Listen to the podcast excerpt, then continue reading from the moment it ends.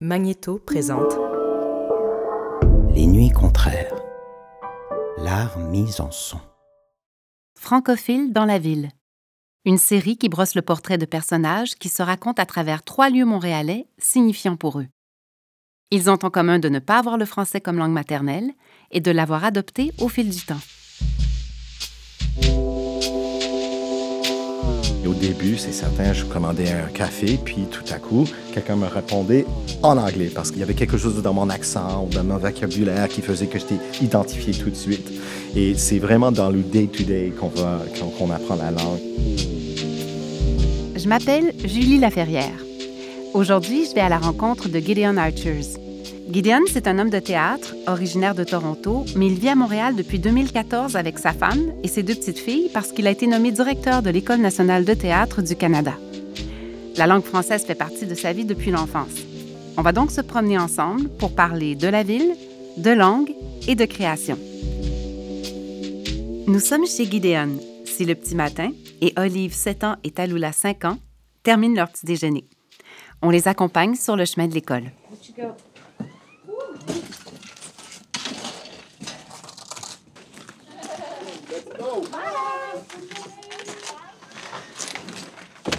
On s'en va vers l'école Marie Favori avec Olive et Talula. Oui!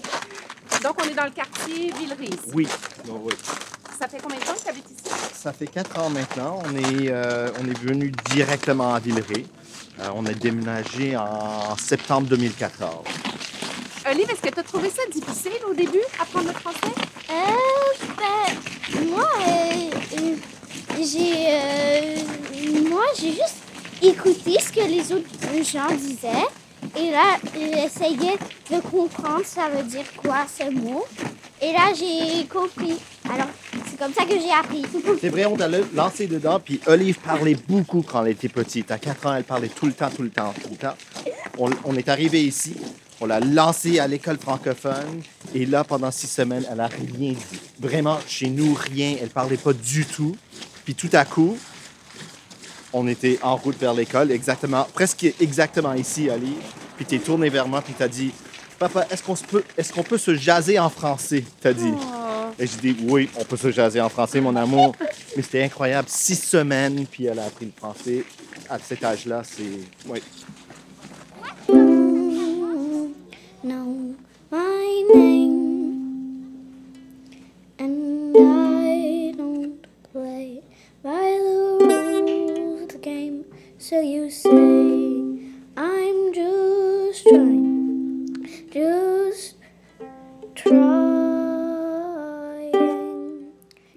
A appris français alors qu'il était enfant. Nous suivons les filles à l'intérieur de l'école et j'en profite pour lui demander dans quel contexte ça s'est passé. On m'a envoyé à l'école euh, publique Gabriel Leroy à, Toronto. Il y a un conseil euh, scolaire francophone à Toronto. Ce qui est vraiment intéressant, c'est que j'étais euh, le dernier cohorte d'anglophones permis à faire euh, leurs études primaires en français. Ça a changé encore depuis, mais à l'époque, ils avaient décidé qu'il y avait trop d'anglophones aux écoles francophones. Alors, parce que mon frère était déjà là, j'étais permis de faire mes études en français. Mais euh, c'est ça. Alors, j'ai fait euh, jusqu'à sixième année en, français à Gabriel Leroy et après ça, j'ai transféré à une école d'art qui était anglophone. Mais euh, c'est vraiment plus que ça, je dirais, cette introduction à français, au français a transformé ma vie. Comment vous avez opté pour une école francophone pour les filles? Est-ce que ça s'est imposé? Comment vous avez Ça n'a négocié ça? même pas été négocié ou discuté. Le moment où on a su qu'on allait être à Montréal, on s'est dit, on va habiter dans un quartier francophone, on va faire l'école en français. On ne peut pas venir ici puis se cacher dans une communauté anglophone. euh, ça n'avait pas d'allure. Alors la décision était claire pour nous. On avait déjà discuté avant de même penser de venir à Montréal qu'on allait faire les études en français. Alors Olive a commencé sa prématernelle dans sa garderie en français à Toronto. Pour bien apprendre le français, il faut le vivre. C'est une langue euh, vivante, mais c'est une langue aussi où on peut se perdre dans la formalité de la langue. Il y a tellement de règles, il y a tellement de structures que des fois, c'est vraiment gênant de- de- d'avoir à, maîtriser tous les, euh, tous les verbes, toutes les conjugations, les accords entre féminin et masculin. Alors, l'ouverture, l'accueil est clé. Euh, il, faut, il faut permettre à quelqu'un d'avoir un accent, de se tromper, d'avoir de temps en temps à mal conjuguer quelque chose. On va se promener aujourd'hui, on va voir des lieux où, pour mes filles, c'est là où ils ont appris le français c'est vraiment dans le day-to-day qu'on va apprend la langue. C'est vraiment dans les échanges de trois secondes euh, au café, euh, au magasin, qui vraiment, c'est là où on, prend des petits termes, on prend des petits bouts de, phrases qu'on va réutiliser. Alors, c'est absolument nécessaire que s'il y a quelqu'un qui fait l'effort de parler en français, il faut les répondre en français. Maintenant, on se rend au marché Jean Talon, un lieu qui est d'une importance capitale dans la vie de Gideon et de sa famille. On dit qu'un marché public est comme le cœur d'une ville. En tout cas, une chose est certaine, celui-ci a su rapidement faire battre des leurs. Alors vraiment, euh, ça c'est notre, euh, notre spot de chaque euh, samedi matin. On arrive en famille. c'était vraiment notre endroit préféré du début. En fait, je dirais que c'était notre intégration à Montréal. À Toronto, comment je vivais le français, c'était via la littérature ou les spectacles ou les films, c'est certain. Mais le plaisir pour moi de vivre en français, c'est les interactions que j'ai ici au marché. C'est pas d'être partie d'une grande euh, euh, culture avec euh, C majuscule. C'est l'idée de ces interactions quotidiennes. Pour vraiment se sentir chez nous, c'est d'avoir quelqu'un que tu connais qui connaît exactement les saucisses que tu veux acheter. C'est la, personne qui sait que tu prends un cortado le matin. c'est ces interactions-là qui me font sentir que je fais partie de la communauté. Qui dit course dit repas, et je me demande en quelle langue se déroulent les conversations à table.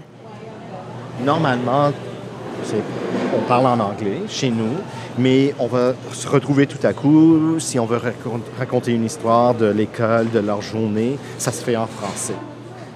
Si quelque chose de super intéressant euh, était à l'école cette journée-là, c'est toujours raconté en français le lundi, après avoir fait un week-end en anglais en famille, je trouve que ça commence lentement. Je suis incapable de me faire, euh, euh, de m'exprimer comme je veux. Mais arrivé à vendredi, où j'ai pratiqué toute la semaine en français avec mes collègues à l'École nationale. Euh, je trouve que là, c'est presque le samedi, je suis incapable de retourner en anglais. Yup, ça c'est bon, ben nice. Admets tu qu'à faire rien pour dire quelque chose. C'est comme dire à pas chez nous, photo comme chez vous. Peu de la place, c'est comme des déjà vu. Déjà vu, comme un déjà vu. Non, j'ai jamais dit que je croise la rue. C'est certain que tout le monde a été accueillant quand je suis arrivé, mais que ça prend une certaine... Euh, c'est ça, un, effort pour aller chercher ces noms, cette information-là. C'était, euh, ça, a pris du temps. Ça a pris au moins deux ans, je dirais. Oui. Même après que j'ai mieux maîtrisé la langue, où j'étais assez à l'aise pour m'exprimer en français, euh, d'aller, d'être capable de reconnaître les histoires ou de participer dans cette, euh, autour, de, autour de la table. Tu sais, oh, est-ce que tu as entendu telle et telle chose de telle et telle personne? Ça, ça m'a pris du temps. Ah, donc, ça prend, euh, ça prend du courage puis de la disponibilité de la part de celui qui arrive dans un nouveau lieu parle une nouvelle langue et ça prend de la générosité de la part de ceux qui accueillent. C'est ça, c'est ça. Mm. C'est tellement riche euh, de, de, de, vivre quelque part où il y a des histoires en commun.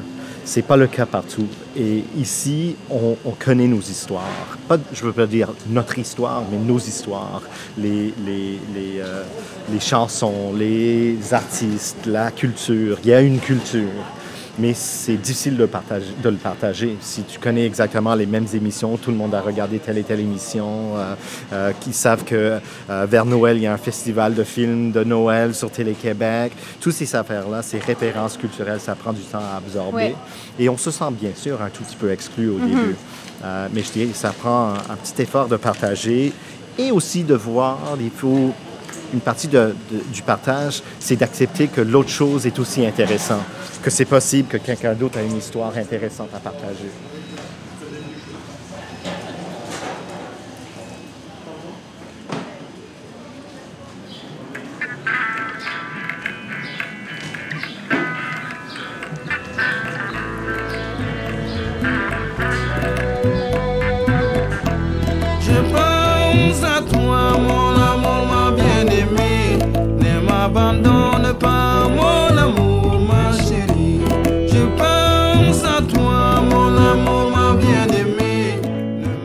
Que je suis un, fan de la musique francophone, mais pas nécessairement français de France. Euh, j'ai eu euh, le bonheur d'étudier en Ghana pendant six mois euh, quand je, pendant l'université. Et c'est là où j'ai vraiment découvert la musique de l'Afrique de l'Ouest, tout ce qui est la diaspora francophone. Euh, et je suis un grand dévoué de, de- du musique malien, de, Ouais. de la musique sénégalaise, euh, tous ces pays francophones qui ont pris des éléments euh, de jazz, de funk, euh, mais aussi de musique traditionnelle. Nous nous transportons au centre de la ville pour aborder le troisième lieu que Gideon souhaite partager avec nous. On arrive devant le Monument national, qui est le lieu de diffusion pour les étudiants de l'École nationale de théâtre.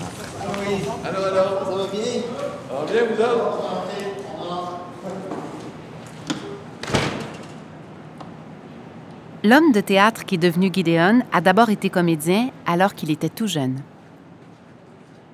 Les moments les plus intenses pour moi quand j'étais très petit et interprète en même temps, c'était de faire partie des répétitions, de, faire partie d'une- communauté ou d'une famille vraiment. Quand on est en train de répéter un spectacle, on devient euh, une- une famille. Et, et ce que je trouve vraiment vraiment incroyable des communautés artistiques, c'est que tout le monde est tellement chaleureux. Alors, euh, le premier spectacle que j'ai fait quand j'avais 8 ans, j'étais entouré de quatre pères. C'était euh, en attendant Godot. Puis euh, c'était vraiment d'avoir des personnes qui s'en occupaient de moi, qui, qui assuraient que je savais c'était quoi être en coulisses versus sur scène, de comment parler. c'est vraiment... ils ont pris soin de moi. Puis je me rappelle très bien de cet aspect familial. Est-ce que tu as rencontré quelqu'un? Non, monsieur. Deux autres hommes Je n'ai vu personne, monsieur. Qu'est-ce qu'il fait, Monsieur Godot? Tu entends? Oui, monsieur. Et alors? Ne fait rien, monsieur. Gideon aura aussi joué Michel Tremblay dans les deux langues. Euh, Je me rappelle bien pendant les répétitions pour euh, La Maison suspendue, le spectacle de Michel Tremblay, qu'il fallait que je prenne des leçons en d'accent québécois pour vraiment apprendre la musicalité de ces mots. Je pense que euh, comme propos artistique, c'est intéressant de penser de Michel Tremblay jouer en anglais, mais fondamentalement, c'est un auteur francophone et ça, ça résonne, ça chante plus fort en français qu'en anglais. Et je dirais que même à 12 ans, quand j'ai joué en dans la maison suspendue, j'ai reconnu cette différence-là. Certainement, mon grand moment dans le spectacle, la maison suspendue, c'était, je jouais un des garçons, c'était Marcel. Et Marcel se promenait avec euh, un, cage vide, cage de, de- d'oiseau vide, euh, pour son chat Duplessis euh, à son chat invisible. Et euh, mon grand moment, mon monologue, c'était un moment entre moi et le chat invisible du Plessis. Et je, je me rappelle bien de, de, faire semblant que le chat grimpait partout sur moi, puis je lui flattais, puis je lui disais, ah, on, on est bien ici, hein? on est bien ici, du Plessis. Et même là, j'ai, même à 12 ans, 13 ans, j'ai su que l'idée d'un chat invisible qui s'appelle Duplessis était assez euh, audacieux, était assez risqué pour proposer. Tu sais, que c'était un grand nom euh, appliqué à un petit chat invisible et qu'il y avait quelque chose de vraiment euh, subversif dans tout ça. You're too beautiful, Duplessis. You're too beautiful. We'll be fine here. Just the two of us. You're tickling me, Duplessis. Your whiskers are tickling me. On est bien, ici. On est bien. Happy. Je réalise à quel point le parcours de Gideon, qui n'a pas 40 ans, est riche. Il a été un enfant et un ado acteur, puis, jeune adulte, il décide que le jeu, ce n'est pas pour lui. ce qui ne remet aucunement en question son amour pour le théâtre qu'il va étudier sous toutes ses formes, entre autres aux États-Unis puis au Ghana. Une expérience qui lui confirme que le théâtre peut aussi jouer un rôle social. Il touche à tous les secteurs, de la mise en scène à la production, en passant par la création d'une compagnie qu'il cofonde avec la femme de sa vie qui deviendra la mère de ses enfants. Il assurera ensuite la direction du Fringe, qui est un important festival de théâtre à Toronto. C'est fort de toutes ces expériences qu'il devient le directeur de l'École nationale de théâtre du Canada. Ça ne lui a certainement pas nuit de parler français, parce que les enseignements y sont donnés dans les deux langues. Et si cette École nationale se trouve à Montréal, ce n'est pas par hasard.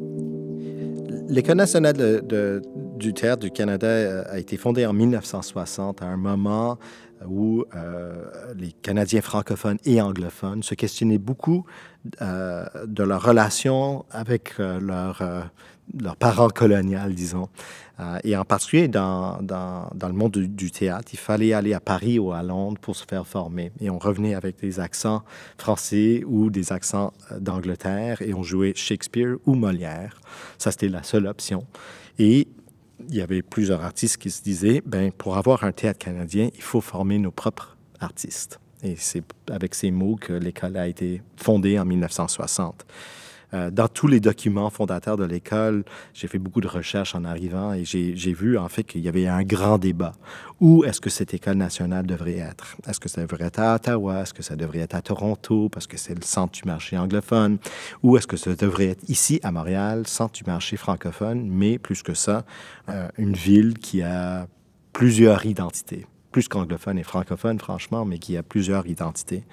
Alors, je pense que c'est la bonne place. Euh, je pense que c'est important que l'école soit ici à Montréal, que ça, ça a un contact avec ces, ces identités bifurquées et que, euh, que, les anglophones qui viennent ici de partout comprennent dans quel contexte ils travaillent, dans un contexte d'une ville francophone maintenant, euh, et qu'ils apprennent à voir comment la culture peut être ancrée dans une communauté. Euh, alors c'est aussi riche que pour les anglophones qui viennent ici que pour les, les francophones qui sont déjà ici. Gideon a plusieurs projets et une philosophie aussi ouverte qu'inclusive face au théâtre et à son enseignement. ça dit beaucoup que à Montréal, on appelle l'école l'école. C'est connu comme l'école. Et ça veut dire que c'est un des porteurs d'une culture. C'est une culture qui est riche, mais qui est aussi euh, euh, entourée d'autres cultures. C'est une culture qui se reconnaît par nécessité. Et je pense que l'école a un rôle à jouer, à protéger et à continuer à, à faire évoluer la culture québécoise je pense que ça a un rôle aussi à jouer à mettre en contact tout le monde qui se considère québécois maintenant, avec ce changement de démographie qu'on vit en ce moment, avec, avec une idée de culture plus large.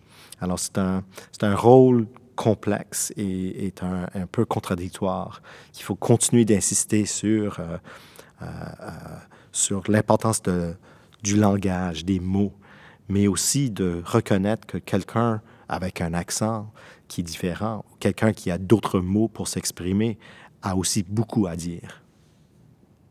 C'est comique de réaliser que, mis à part la dramaturgie, il y a une œuvre en particulier qui a fortement contribué à l'amour de Gideon pour la culture francophone. voyage, nous risquons de rencontrer des pirates. Les pirates, on s'en occupe? Pas vrai, Obélix? Oh oui. Je suis un peu gêné, mais il faut que, que, que j'admets que l'œuvre qui m'a marqué, l'œuvre française qui m'a marqué le plus, c'est euh, l'histoire d'Astérix et Obélix. C'est vraiment, pour moi, c'est euh, la littérature euh, française euh, la plus importante. De Hanoï à Tremblay, en passant par Beckett, de Toronto à Montréal, du Canada aux États-Unis et au Ghana, merci à Gideon Archers de s'être baladé avec nous. Merci à Roxane Thibault des marchés publics et à Guy Lozé de l'école primaire Marie Favori. Prise de son, montage et musique originale, Magnéto. Réalisation et entrevue, Julie Laferrière.